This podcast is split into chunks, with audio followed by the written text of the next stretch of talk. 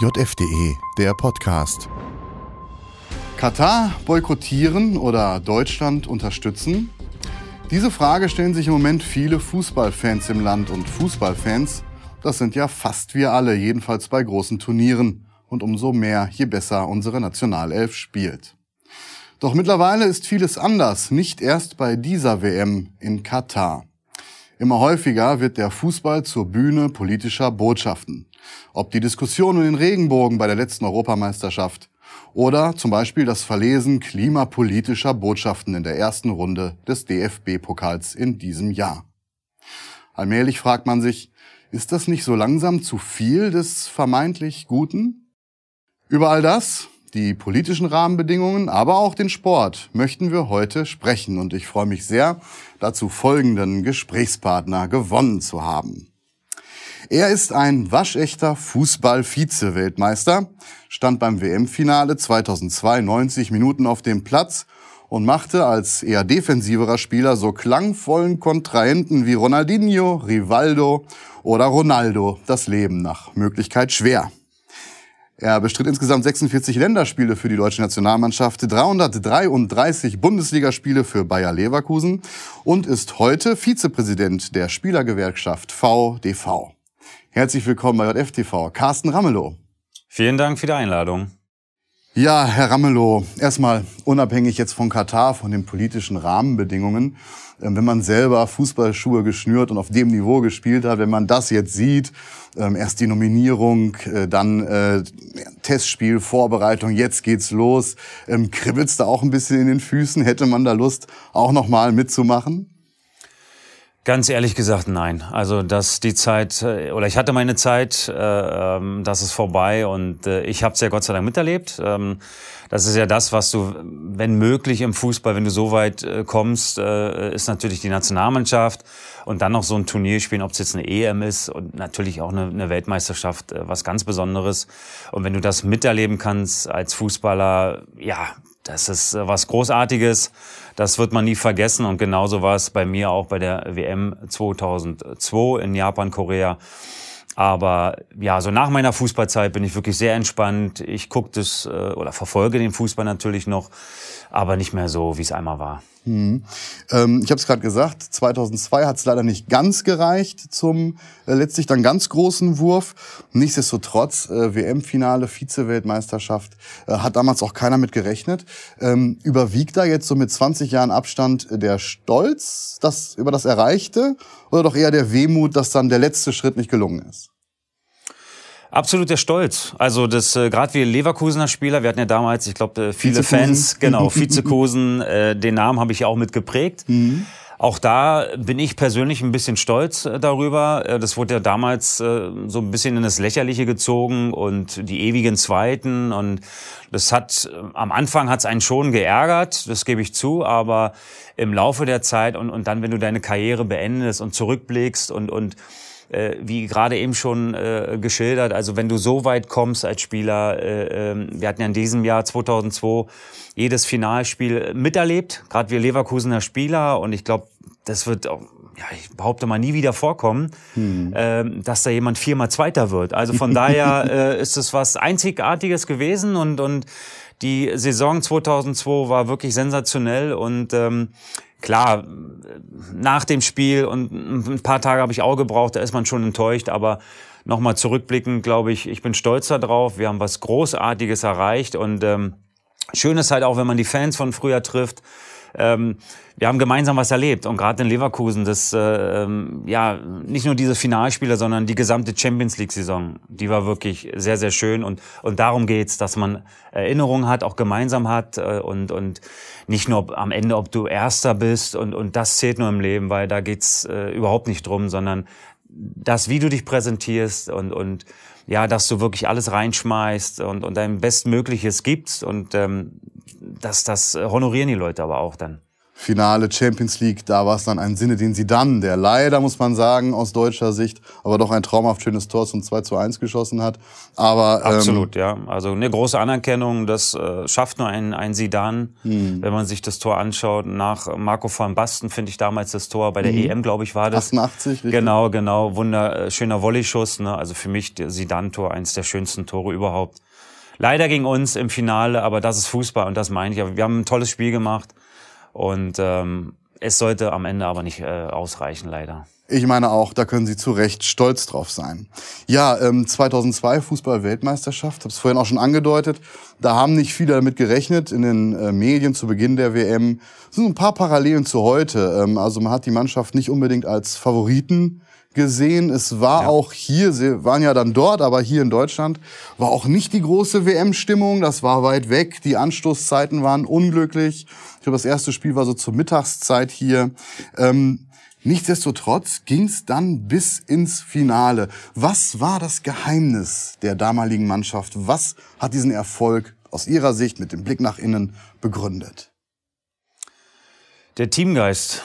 Äh, ich glaube, das hören wir öfters, gerade im Mannschaftssport. Und so ist es halt. Wenn das Team funktioniert, wenn der Zusammenhalt da ist und äh, genauso war es, äh, ähm, ja, wie Sie da beschrieben haben, dass wir mussten ja vorher noch in die Relegation gegen die Ukraine mhm. und das war ja durchaus schwierig.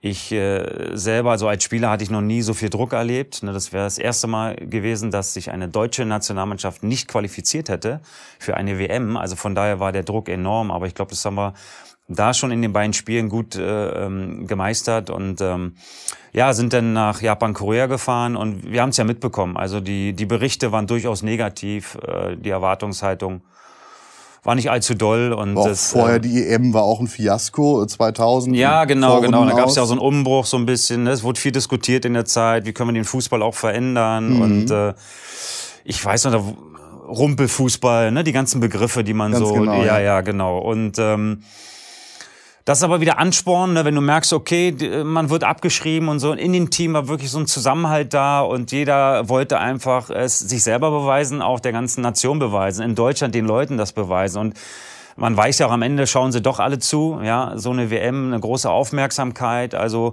auch da großer Druck, ganz klar. Aber wie gesagt, und man merkt schon in den Trainingseinheiten, die Wochen der Vorbereitung, da entsteht was und ähm, ja, wir können doch Großartiges wieder äh, bewirken und Bekannt ist ja auch, dass wir Deutschen eine Turniermannschaft sind. Wir können uns da wirklich von Spiel zu äh, Spiel auch steigern.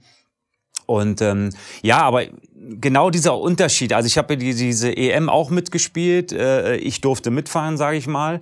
Habe zwar kein Spiel gemacht, aber da habe ich auch äh, ja mitbekommen, äh, wie es ist, wenn ein Team nicht funktioniert. Auch das Trainerteam mhm. nicht funktioniert. Ein, mhm. ein Durcheinander bedeutet gleich Misserfolg. Mhm. Ja, Vorrunde raus und ja, die WM 2002 war komplett anders und, und dementsprechend auch, ja, großer Zusammenhalt und, und das macht halt so, eine, so ein Erfolg dann auch aus, ne? Ganz mhm. klar.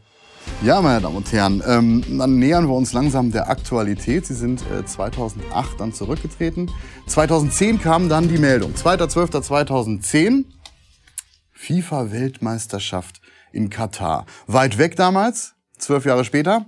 Ja, ähm, ja. Können Sie sich noch erinnern, was haben Sie damals gedacht, als Sie diese Meldung gehört haben? Sie waren gerade ja aus dem Profisport zurückgetreten, so zwei Jahre vorher. Wie war so Ihre Reaktion, als Sie das gehört haben, gesehen haben?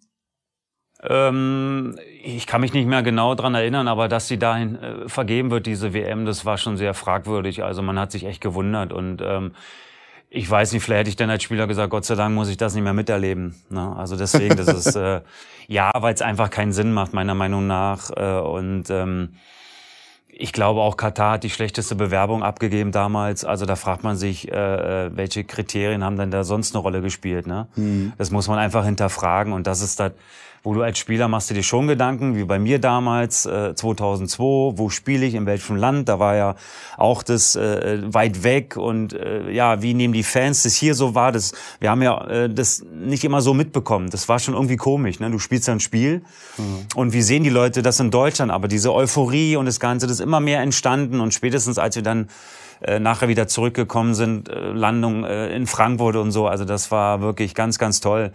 Aber ähm, wie gesagt, da ist so richtig was entstanden und äh, vor Ort, äh, Japan, Korea, die haben das toll gemacht, die waren Fußball begeistert. Also auch da hat sich was entwickelt in dem gesamten Land, ja. Aber bei Katar muss man sich echt fragen, wer hat das entschieden und, äh, und wie? wie? ist man drauf gekommen? Mhm. Das ist ja. Mhm. Können Sie sich noch an die äh, Berichterstattung seinerzeit erinnern? An die ähm, wir erleben im Moment sehr viel Kritik, sehr äh, intensive Kritik, vor allem in den vergangenen Wochen. War das damals auch schon so Ihrer Wahrnehmung nach? Ich glaube nicht, soweit ich weiß. Oder liege ich da richtig? Weil es kam eine Zeit lang hoch. Klar, mhm. das haben sich ja viele gefragt, aber ich habe mal hier ja. zwei Beispiele, die so ein bisschen Eindruck geben. Also ja, es gab natürlich auch schon zu Beginn Kritik. Es gibt ja auch verschiedene Kritikpunkte an diesem Turnier. Es gab aber auch solche Töne. Tagesspiegel, Katar, der Schleier lüftet sich. Bis 2022 wird sich Katar stark verändern. Wir haben uns angeschaut, wie es im Gastgeberland heute aussieht und wie es bei der WM aussehen könnte. Ja, der Schleier heute muss man sagen, nö, hat sich nicht gelüftet. Ne? Ähm, und ähm, anderes Beispiel, Spiegel Online, da hat man fast schon so den Eindruck, jetzt muss man dazu sagen, das war ja das Jahr, in dem äh, so ein bisschen auch die Integrationsdebatte hochkochte. Sarazins Buch war erschienen ähm, und man hatte so ein bisschen auch wie heute bei Corona oder anderen Themen starke Polarisierung in wer ähm, da was gegen sagt, ist böse und wer ja, ja die ja, andere Seite ja. ist gut. Also diese Polarisierung auch damals schon ein Thema. Und so wollte man vielleicht auch oder konnte nicht äh, allzu scharfe Kritik an Katar als Austragungsort üben. Im Spiegel hatte man fast den Eindruck, freute man sich, ja, die Araber gucken mit uns zusammen Fußball. War man da einfach auch ein bisschen naiv vielleicht damals? Ja, das ist, äh, also ich glaube, diese, diese Diskussion fehlt mir jetzt. Also zuletzt vor dem Turnier hätte man das Ganze noch mal viel eher aufgreifen müssen, weil jetzt sind wir schon fast mittendrin, sage ich mal. Ne? Mhm. Aber äh, jetzt diskutieren wir drüber und, und beschweren uns darüber und äh, die Spiele laufen aber schon. Also deswegen denke ich, wie gesagt, das, am Anfang habe ich das auch wahrgenommen, dann äh, jahrelang gar nicht mehr. Vielleicht wollte man das auch nicht, das kann sein, ne? dass mhm. das irgendwie so ganz das verstumpft und dass die Kritiker gar nicht da groß äh, rauskommen. Ja, das wird ja auch immer alles schön geredet und ähm, dann zwischendrin äh, ein anderes Beispiel gab es ja, glaube ich, die, die äh, Handball-WM, ne? War ja auch mhm. in, in äh, Katar. Ist das richtig, glaube ich? Da weiß ich ehrlich gesagt gar nicht genau. Irgendwie so, aber die mussten ja, die hatten ja, das war ja, fand ich ja noch schlimmer, die gar keine äh, eigene Mannschaft hatten, ja, mhm. und, und mussten die dann irgendwie einkaufen und so. Also du hast dich ja im Laufe der Zeit immer wieder gefragt, was, was passiert da jetzt in den nächsten Jahren? Also, also gibt es nur noch Turniere in solchen Ländern, ob jetzt im Handball oder Fußball? Mhm. Also nochmal, das, äh, wenn ich so einen Aufwand betreiben muss, auch, auch jetzt gerade aktuell wie bei der äh, WM in Katar, was, was die Stadien betrifft, Infrastruktur und sowas, dann ist meine Meinung ganz klar, gehört der Fußball da nicht hin. Ein anderer Punkt, der in den Medien auch sehr deutlich, vielleicht noch heftiger als Katar selbst kritisiert wird, die FIFA. Wie jetzt, also, wir haben ja vorhin gesehen, Spiegel Online war nicht so, war bei Weitem nicht so kritisch damals, heute, wie die FIFA den letzten Rest ihrer Würde in die Wüste jagte. Dass da Korruption ist, ist unstrittig mittlerweile. Ähm, aber wie groß ist dieses Phänomen? Was schätzen Sie? Ist das Bild zutreffend von der FIFA? Ist sie wirklich so ein schlimmer, so ein korrupter Haufen, wie es momentan in den Medien den Anschein hat? Es macht ja so den Eindruck, also nochmal, wenn die ganzen Dinge so laufen, wie sie jetzt laufen, dann geht's halt nicht um Fußball. Mhm. Und darum sollte es in erster Linie gehen. Und wenn man sich zusammensetzt, ich glaube, das ist ja völlig normal, auch über äh, diese Regeländerung und neuen Wettbewerbe. Ich glaube, so ein Austausch ist ja immer gut, aber am Ende, äh, wie das jetzt die letzten Jahre auch entschieden wurde, was alles passiert ist, ja, da frage ich mich immer, warum macht man das? So, macht es denn Sinn, ja? Oder wenn die Regel dann eingeführt wird oder die Wettbewerbe, ich, ich muss ja auch mal vielleicht einen Schritt mal wieder zurückgehen. Das passiert ja auch nicht. Deswegen, wir merken es auch nochmal in den Anstoßzeiten, die Vermarktung der, der Spiele, national und international, es wird immer extremer. Hm. Und ähm, es geht halt irgendwann nicht mehr weiter. Ne? Und die Belastung der Spieler wird immer größer und ähm, ja, es ist vielleicht nur eine Frage der Zeit, bis die Spieler sich auch mal vielleicht darüber äußern, über dieses gesamte Thema. Und ähm, wie gesagt, ich habe ja schon öfters gesagt, da sitzen Funktionäre zusammen, die irgendwas besprechen und nach ihren Vorstellungen dann den Fußball äh, verändern wollen. Aber ich glaube nicht im, im Sinne der Fans und, und äh, der Bevölkerung, der Menschen auf dieser Erde, sage ich mal, gerade bei so einer WM, weil das bleibt völlig auf der Strecke. Und dann war, ist und bleibt da in Katar, der Schleier hat sich also nicht gelüftet, eben das große Thema mit den Menschenrechten. Ähm, schauen wir uns mal kurz an, wie einer dieser Problempunkte vom ZDF, allerdings Logo, also eine Sendung, die sich an Kinder richtet, ähm, thematisiert wird. Schauen Sie mal. Die Experten haben festgestellt, es gibt eine Menge von Gesetzen und Regeln in Katar, die bestimmen, dass Frauen für vieles, was sie tun wollen, Männer um Erlaubnis fragen müssen. Sie haben zum Beispiel herausgefunden, dass eine Frau nicht einfach heiraten darf ohne die Zustimmung ihres Vaters oder eines anderen männlichen Familienmitglieds. Ja, haben die Experten rausgefunden. Fragt man sich, wo waren diese Experten eigentlich vor zwölf Jahren, oder? Ja, und warum regen wir uns jetzt drüber auf? Und, und wir können, können wir es ändern? Nein. Nein. Also, so, wenn ich das weiß, ja, dann vergebe ich keine WM dahin. Also nochmal, wenn wir uns jetzt drüber aufregen, auch über die anderen Themen, ne? mhm. ne? kein, kein Alkohol außerhalb des Stadions, aber mhm. in den VIP-Logen, ja, die feinen Leute dürfen aber Alkohol trinken. So. Mhm. Okay, da regen wir uns jetzt drüber auf. Ne? Genau, ja, Menschenrechte oder dieses homosexuellen Thema, ne? das wurde ja auch äh, groß äh, drüber diskutiert. So, ich finde, brauchen wir nicht machen. Und jetzt ein Zeichen zu setzen, finde ich, wäre auch ein falsches Signal, weil äh, wäre auch unfair, ganz ehrlich dem Land gegenüber, weil ich weiß, da gibt's diese Regeln und die müssen wir, bin ich der Meinung, akzeptieren. Hm. Ja, und wenn jetzt so Manuel Neuer mit einer Binde rumläuft, wo ich immer sage, wenn ich für die deutsche, deutsche Nationalmannschaft auflaufe, dann ziehe ich auch die deutsche Nationalmannschaft Farben an. Mhm. Ja, und, und keine Regenbogenfarbe oder irgendwas anderes. Also diese ganzen Signale generell, politischen Themen, die sollte man aus dem Fußball rauslassen. Das darf keine Bühne sein. Und, und äh, nochmal, wenn ich jetzt damit rumlaufe und dadurch ein Signal setzen möchte, finde ich, also das, da hätten sich die Jungs, wie gesagt, im Kollektiv, allein ist es immer schwierig. Das ist mir auch schon klar. Ja, muss man auch verstehen. Aber ich glaube, im Kollektiv, die Mannschaft, die, der, das Trainerteam, dann alle zusammen mit Funktionäre, DFB, so, aber jetzt drüber zu diskutieren oder dass sich ein DFB-Präsident jetzt aufregt oder das oder so Manuel Neuer, finde ich, passt dann nicht rein. Hätte man damals machen müssen oder auf der anderen Seite, wenn sie es nicht verhindern ließ, dass die WM da ist, dann eben sagen, gut, dann gehen wir da nicht hin. Aber wenn man hingeht, sind sie also eher bei der Position, die ja der französische Verband vertritt. Ja, also dann eben auch respektieren. Ganz genau. Und der Kapitän der deutschen, äh, der, der mhm. deutschen, der französischen Nationalmannschaft sagt auch, ich respektiere das und das finde ich mhm. gut. Weil warum soll man das Ganze jetzt noch provozieren vor Ort? Weil das finde ich, das, das führt dann auch zunächst. Ja, was passiert, wenn jetzt Manuel Neuer vielleicht die, Manuel Neuer diese Binde, eine andere Binde trägt oder was auch immer sich, man sich einfallen lässt, weiß man ja auch nie. So, dann führt es zu einer Sperre oder, aber das sind die Regeln vor Ort. Und da finde ich, die können wir nicht mehr ändern. Das ist so und das muss man auch respektieren. Ob das verkehrt ist oder da können wir drüber, uns drüber streiten, tagelang, wochenlang. Ja, aber das, das ist nun mal so. Und wenn ich in Urlaub fahre, mache ich das eigentlich privat genauso. Ich informiere mich vorher, ja, in dem Land, wie muss ich mich da verhalten? Und ich passe mich an. So, und das hätte man, das meine ich, dieses Thema hätte man schon ich, Wochen, Monate vor jetzt äh, vor dieser WM äh, äh, hochfahren müssen und nicht jetzt eine Woche vorher oder oder wir stehen vom ersten Spiel und und dann die Diskussion oder während des Turniers äh, bei den Spielen irgendwelche Signale oder weil das finde ich, dann gehört sich sowas auch nicht. Ja, meine Damen und Herren, Katar boykottieren fordern jetzt einige.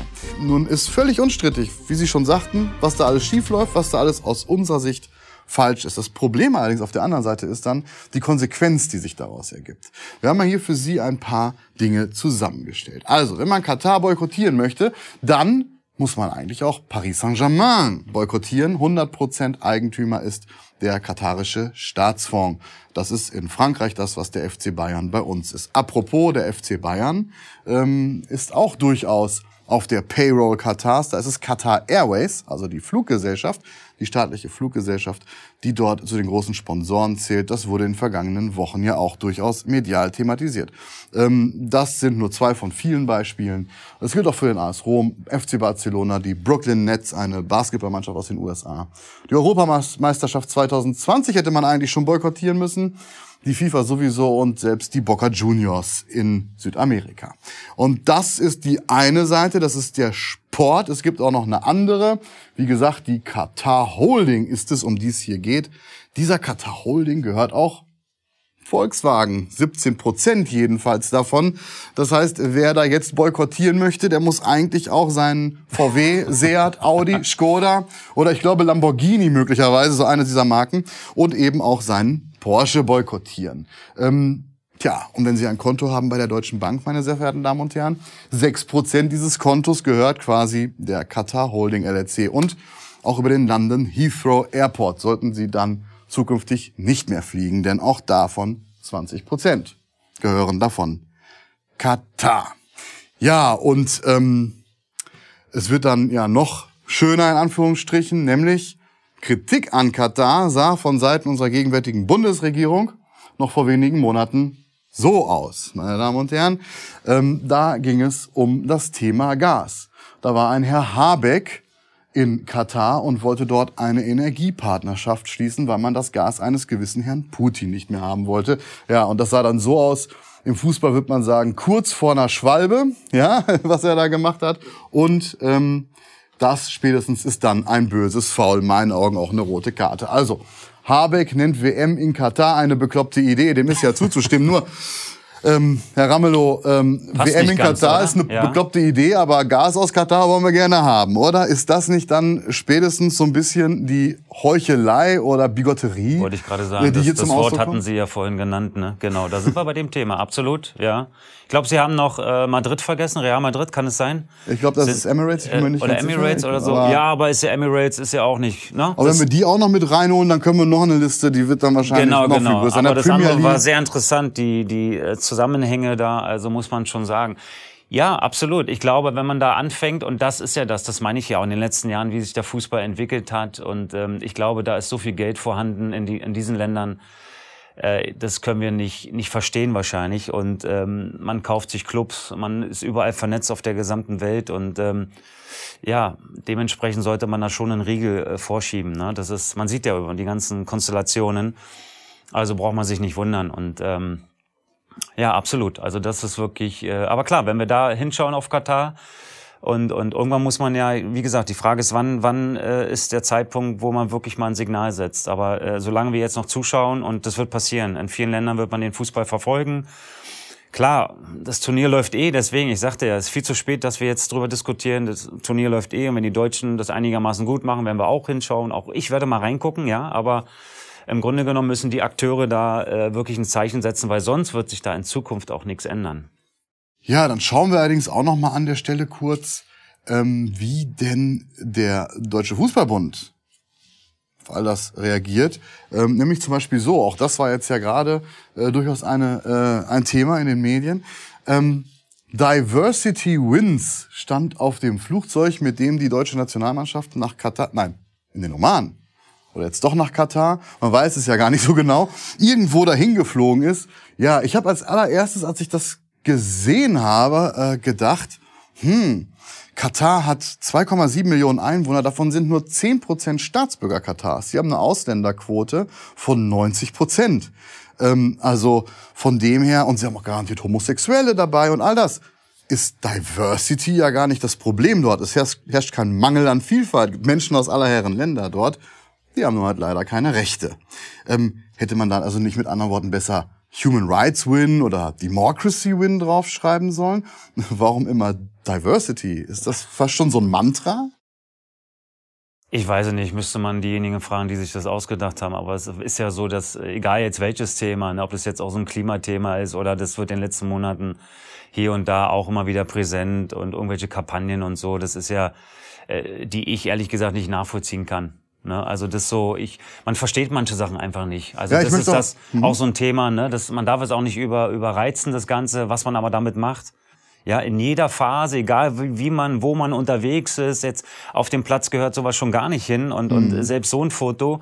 Äh, wie gesagt, aber man wird ja wirklich überrumpelt mit den ganzen Themen und äh, nochmal, ich glaube, die Menschen sind schon so clever, dass man weiß, was auf dieser Welt passiert und das ist halt so, so, ja, aufgezwungen, das Ganze auch teilweise, denke ich, ne, auch die Spieler werden dafür ausgenutzt, klar, und der Fußball sowieso. Und nochmal, es muss um das Sportliche gehen und dieses Drumherum mit diesem Thema, mit ganz vielen anderen Themen, die wir haben, das ist einfach zu viel geworden und die Spieler auch selber, ne, die sollen sich auf den Fußball konzentrieren und nicht mit irgendwelchen Botschaften durch, durch die Welt laufen und ähm, ja, das geht nicht sowas.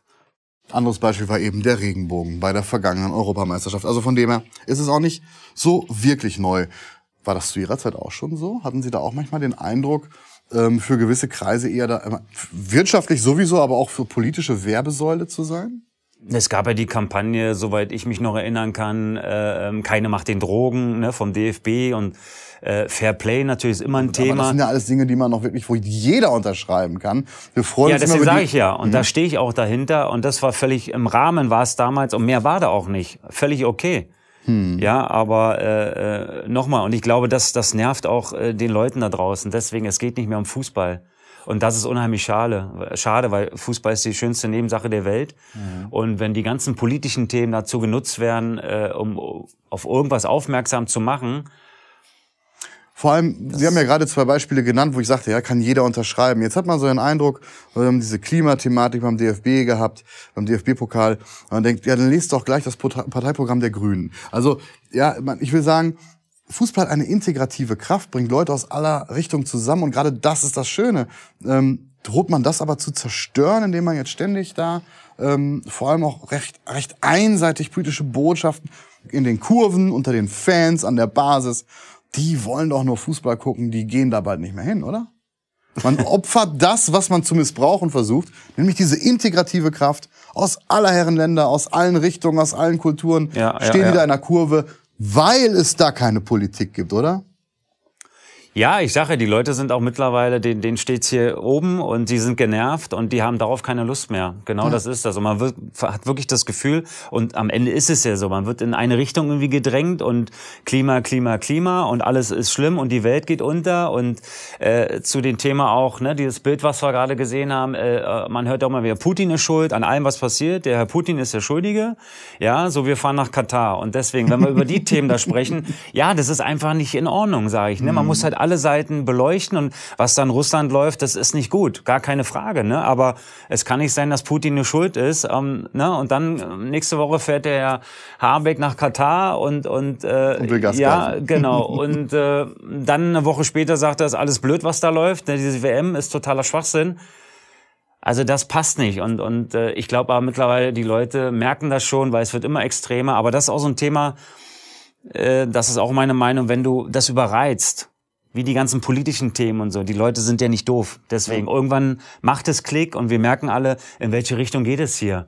Ja, und das ist das, äh, man überspitzt das Ganze und das ist in, wie in anderen Bereichen auch. Wenn etwas zu extrem ist, dann irgendwann, glaube ich, platzt das Ganze und äh, es gibt einen großen Knall und, und gerade im Fußball, glaube ich, und hoffe ich eigentlich auch, dass das mal passiert, weil wo soll das ganze Thema hinführen? Ja, meine Damen und Herren, Katar boykottieren oder Deutschland unterstützen? Eigentlich habe ich gedacht, sie muss sich das gar nicht fragen. Sie sagen als ehemaliger Nationalspieler, ja, auf jeden Fall, Deutschland unterstützen. Die Jungs brauchen unseren Support. Jetzt nach dem Gespräch bin ich gar nicht mehr sicher. Ähm, tendieren Sie auch so ein bisschen dazu zu sagen, oh, zu der Zeit, in dem Land, unter den Bedingungen schaue ich mir das gar nicht an? Ja, obwohl ich auch bei anderen Turnieren immer sehr entspannt war. Ich habe da auch nicht jedes Spiel geschaut, mhm. ne? Aber ähm, nee, das war, die Euphorie ist jetzt, wenn es bei mir jemand so eine Euphorie gab, ja, also, ähm, die ist einfach nicht da und ich glaube bei vielen anderen auch. Und ähm, es gibt keine äh, Tippspiele. Also man merkt, dass die Luft ist völlig raus mhm. bei dem ganzen Thema. Vielleicht insgesamt auch sehen. Ne? Es macht einfach diese ganzen vielen Spiele, auch wenn es immer gegen die Top-Mannschaften äh, ist, ja. Äh, aber das ähm, ja, das ist irgendwann ist es zu viel, es sind zu viele Spiele und jetzt so eine WM in Katar und deswegen, also das, äh, ich werde es mir hier und da, ich werde mal reingucken, aber im Grunde genommen ist es schon, ja, das ist äh, sehr ernüchternd alles. Mhm. Ja, ja, ja. Nichtsdestotrotz die Frage an Sie, wie sehen Sie denn die Chancen der deutschen Elf? Wir hatten es eingangs, so ein bisschen gibt es ja eine Parallele. Sind jetzt, also zu 2002, sind jetzt nicht der große Titelfavorit. Ist das vielleicht sogar ein Vorteil? Ja, das äh, ja, durchaus. Also das, äh, ich glaube, aufgrund der letzten Monate auch muss man einfach sagen, die Mannschaft wirkt jetzt nicht so stabil. Ich glaube, das geht Ihnen und allen mhm. Menschen da draußen, Fußballbegeisterten, ähnlich. Aber Oman ähm, ja. hat keine Hoffnung gemacht. genau, genau. Der letzte Test äh, war auch nicht gerade sehr, äh, ja sehr doll. Also von daher, ich, äh, aber wir wissen alle auch, die Deutschen sind eine Turniermannschaft und ähm, ja, gut ist, wenn man jetzt aufgrund der Ergebnisse jetzt zuletzt, wenn man jetzt wirklich im ersten Spiel da ein gutes Ergebnis hat, mit dem Sieg natürlich Selbstvertrauen tankt, dann ist vieles möglich. Mhm. Ne, absolut. Aber ich glaube, ähm, gegenüber den anderen Nationen ähm, am Ende werden wir uns nicht durchsetzen können. Also ich glaube nicht, dass wir weit kommen werden und ähm, ja, weil ich Brasilien, Argentinien oder England zum Beispiel sehe ich da von der Qualität auch äh, besser aufgestellt als die deutsche Mannschaft. Mhm. Ähm, eine Frage, die ich mir schon länger stelle, stelle ich auch gerne Ihnen, ist, warum gibt es eigentlich im deutschen Fußball keine richtigen Stürmer mehr. Also ähm, was zuletzt Miro Klose war. Oder wenn wir mal gucken bei Frankreich, gut, Benzema fällt jetzt aus, verletzt, aber ja. äh, Nkunku fällt aus. Trotzdem kommt dann ein Tyram nach, ein Kolomoani kommt nach. Also wo man wirklich sieht, eine unfassbare Qualität da in vorderster Front. Warum produziert der deutsche Fußballer keine klassischen Stoßstürmer mehr? Was ist da in der, auch vielleicht in der Spielerausbildung falsch gelaufen? Produzieren hört sich gut an, ja. Ich finde, äh, ja, das ist, ich glaube aber, dass man äh, die Trainingsinhalte verändert hat äh, vor einigen Jahren. Es gibt ja die Leistungszentren in den Bundesliga-Vereinen im Jugendbereich und äh, äh da wird halt anders trainiert. Äh, und ich glaube, nochmal, den Fußball kann man nicht groß verändern, ob jetzt 4-3-3 oder 3-4, weiß ich was. Und ähm, aber äh, man hat's gemacht. Äh, dementsprechend, ich glaube, das ist auch ein anderer Druck. Alleine schon im Jugendbereich geht's los. Man arbeitet mit Psychologen und das ganze Thema hatte ich früher nie zu meiner Zeit. Hm. Also ich find's grausam, ja, wenn wir da schon mit, mit Psychologen arbeiten müssen. Äh, das sagt schon viel aus, glaube ich. Ähm, also dementsprechend ist es anders trainiert und wir haben diese Spielertypen nicht mehr. Hm. Das ist einfach so. Auch meine Position. Ich war früher so ein, so ein Sechser, Abräumer und äh, die gibt's nicht mehr. Der letzte war vielleicht so Schweinsteiger. Ne? Jetzt haben wir Kimmich ist so ähnlich, glaube ich, aber ähm, die werden alle spielerisch heutzutage sehr gut ausgebildet und äh, dementsprechend gibt's auch diesen Spielertypen jetzt oder Stürmertypen auch nicht mehr. Man das braucht ist, den ähm, wahrscheinlich, um einen Titel zu holen. So auch jemanden, der da mal dazwischenhaut. Ja, generell braucht man äh, äh, unterschiedliche Typen. Das ist im Fußball so, das ist in jeder Firma so und mhm. äh, äh, ich fand's immer gut. Ich habe das auch gerne gesehen, ne? wenn ich halt den, den Abräumer habe. Also äh, ja, man hat die, die im defensiven Bereich, ne? Und man hat die Künstler vorne und so. Und, und gerade sowas macht ja auch dann am Ende den Erfolg aus. Ja, und, mhm. und ähm, leider, und zu meiner Zeit nur als Beispiel, der Ulf Kirsten, für mich der beste Stürmer der 90er Jahre im Strafraum unfassbar, was er all die Jahre geleistet hat, äh, in wie viele Situationen er da sich reingeschmissen hat, wirklich vorne, ähm, gibt es heute nicht mehr. Und mhm. das ist unheimlich schade. Ich glaube, auch diese Entwicklung, das hat man äh, auch da, es ist völlig okay, wenn man sagt, ne, gerade nach der WM 2002, wir müssen vielleicht ein paar Dinge verändern und ähm, davor die EM war auch nicht ganz so erfolgreich und alles gut, aber dass man ähm, dieses komplette System auch verändert, ja. Und, und jetzt merken wir auch in den letzten Monaten, auch Jahren, dass wir da nicht erfolgreich sind äh, oder waren. Dann glaube ich, sollte man wieder drüber nachdenken, vielleicht auch da mal wieder Dinge zu ändern, aber macht man nicht. Vielleicht die Trainingsinhalte wieder einen anderen Fokus drauflegen, aber macht man leider nicht. Und äh, dementsprechend kommen die Spieler irgendwann hoch und wir haben die gleichen Spielertypen, weil wir regen uns ja auch drüber auf, dass ne, die, die Interviews, das ist alles so, so, ja, die sagen alle das Gleiche mm. und das ist ja auch so. Mm. Ja, wir haben keinen Spieler mehr, der mal ausrastet und, und einfach sagt wie ein Oliver Kahn, wir brauchen Effenberg. Eier oder Effenberg, ja. ja, oder Mario Barca oder da gibt's ja noch genügend andere. Die gibt es leider nicht mehr und, und äh, nochmal nicht, weil sie denn äh, der Öffentlichkeit gut tun, weil sie mal einen raushauen, sondern ich glaube, für die Mannschaft ist es unheimlich wichtig und weil ich sehe so Messi unheimlich gerne, aber ich sehe auch hinten, wenn einer abräumt und sich da reinschmeißt und, und, ja, und grätscht und macht und tut, das sehe ich genauso gerne. Aber diese Spielertypen auch im Abwehrbereich gibt es nicht mehr. Die müssen alle Fußball spielen, angefangen vom Torwart bis vorne zum Stürmer. Und, und, ja, dementsprechend sehen wir aber auch solche Spiele. Ne? Das ist ja, vielleicht. Ich habe gerade gedacht, einen haben wir ja vielleicht noch, den Mats Hummels. Wäre ja so ein bisschen jemand, der auch mal die Zähne ja, auseinanderkriegt. Genau, Und genau, genau. Den hat man dann nicht mitgenommen. Genau. Deswegen Ich glaube, nicht. aktuell äh, ist er sehr gut drauf. Ja, so klar, du musst dich am Ende entscheiden, äh, wen nimmst du dann mit und ähm, da kann man jetzt auch wieder drüber diskutieren. Aber ich glaube, jetzt, wenn ich die Mannschaft mir so anschaue, wäre er einer, der absolut da äh, äh ja, präsent wäre, auch in der Mannschaft, ne? Mhm. der auch eine gewisse Meinung vertritt. Und das finde ich halt gut. Ne? So, und ähm, und der im Härtefall, im Härtefall dann wie Schweinsteiger oder auch zum Beispiel an Sebastian Rode im Europa League Finale dann eben auch mal mit einer dicken Beule und einem Turban um den Kopf oder was ja, auch genau, immer. Genau, in der 100, genau, 115. Genau. noch eine Monstergrätsche raus. Ja, ja, ja, ja. Ja, die Typen fehlen. Ich musste vorhin schmunzeln, als äh, Sie sagten, äh, die haben jetzt alle Psychologen. Vielleicht haben wir ja hier heute besprochen, warum das so ist. Herr Ramelow, vielen lieben Dank, dass Sie da waren. Hat mich sehr gefreut. Und, Danke ähm, auch, ja. War sehr, glaube ich, sehr erkenntnisreich, sehr interessant. Ähm, nichtsdestotrotz wünsche ich uns allen eine schöne WM. Und ja, meine Damen und Herren, wie halten Sie es denn damit? Wie halten Sie es mit der WM in Katar? Wie fällt Ihre Antwort aus auf die Frage, Katar boykottieren oder Deutschland unterstützen? Schreiben Sie es uns in den Kommentarbereich und abonnieren Sie natürlich auch unseren YouTube-Kanal, wenn Sie es noch nicht getan haben. Wir freuen uns auf ein Wiedersehen hier bei JFTV. Junge Freiheit. Für alle, die es wissen wollen. JFDE, der Podcast. Ein Angebot der jungen Freiheit. www.jungefreiheit.de